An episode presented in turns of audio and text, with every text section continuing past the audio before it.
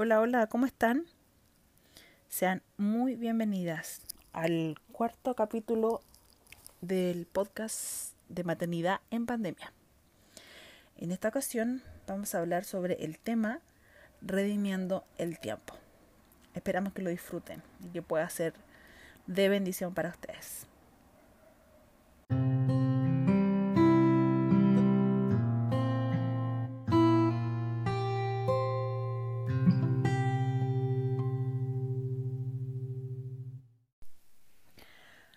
Hasta el día de hoy escucho en mi mente la voz de mi mamá diciéndome, Claudia, tienes que redimir tu tiempo.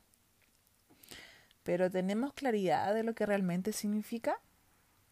Redimir viene del griego exagorazo, que significa comprar, rescatar, aprovechar. Y kairos es el tiempo u oportunidad de Dios. Así que redimir el tiempo es rescatar el tiempo perdido aprovechando las nuevas oportunidades que Dios nos da. Eclesiastés 3.1 dice, Todo tiene su momento oportuno. Hay un tiempo para todo lo que se hace bajo el cielo. Actualmente, a pesar de los avances tecnológicos y que teóricamente tenemos más tiempo en casa, muchas veces vivimos corriendo y estresadas. Por eso debemos ser intencionales en aprovechar y administrar bien el tiempo. En su carta a los Efesios, Pablo advirtió, por tanto, cuidado con su manera de vivir. No vivan ya como necios, sino como sabios. Aprovechen bien el tiempo, porque los días son malos. Efesios 5, 15 y 16. Vivir sabiamente implica usar cuidadosamente nuestro tiempo. Es un regalo de Dios y Él es quien debe dirigir la forma en que lo invertimos.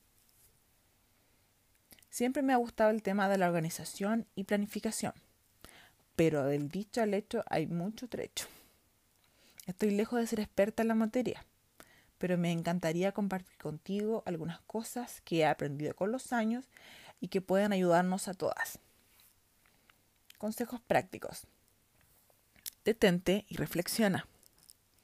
El uso de tu tiempo refleja cuáles son tus prioridades Identifica las pérdidas de tiempo en tu día y elimínalas. Enfócate en una sola cosa a la vez para poder terminarla y así pasar a la tarea siguiente. Sé realista con las expectativas. No te sobrecargues de tareas. Cada día tiene su propio afán. Dedica la energía en lo realmente importante. El orden de prioridades debiese ser tiempos con Dios, tiempos de familia, con esposo e hijos, trabajo e iglesia.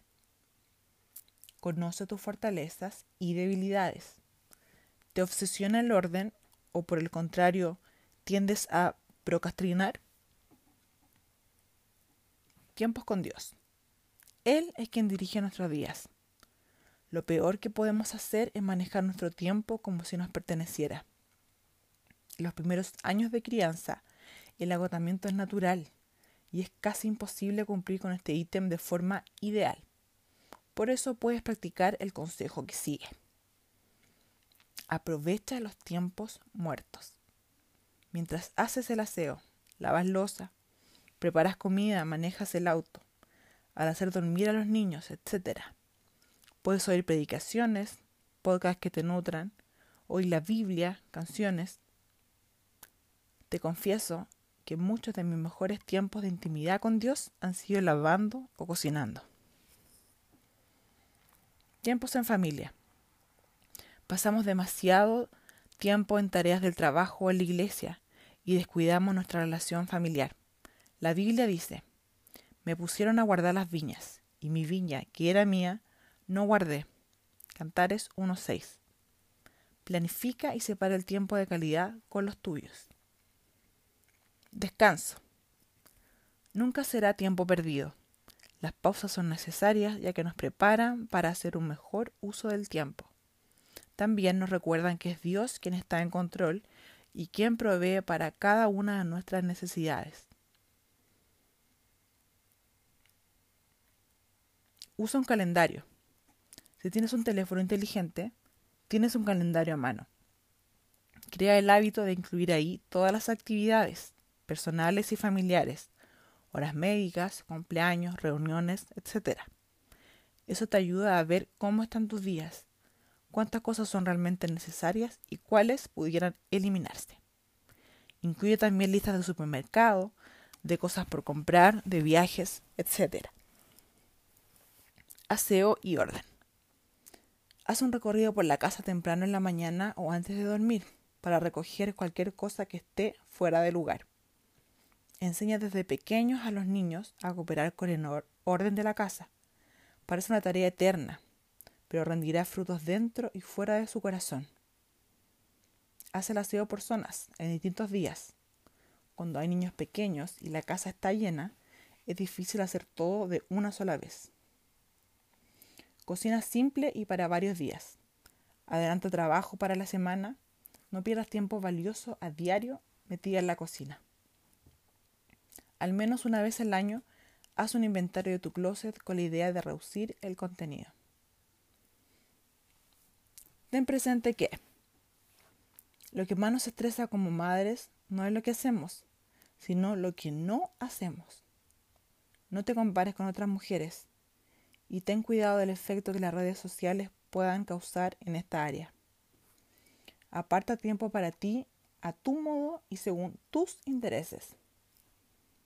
Reduce tus expectativas. No hay tiempo para hacer todo lo que quieres, pero haz todo lo que quieras con el tiempo que tienes disponible. Haz menos cosas en el día, pero hazlas bien y disfrútalas. Los espacios vacíos en tu agenda son oportunidades para llenarlos con tiempo en familia o las cosas que te apasionan. No confundas actividad o activismo con productividad. Aprende a decir no cuando el colapso sea inminente, porque crea agotamiento y nos impide honrar a Dios con el uso sabio del tiempo. No trates de tener una casa de piloto, cuidado. El orden y la planificación también pueden convertirse en ídolos. Se trata de crear un espacio acogedor y agradable, ordenado, donde también reflejemos el Evangelio de Cristo. Te animo a reflexionar en estos puntos. Detente y evalúa tus prioridades.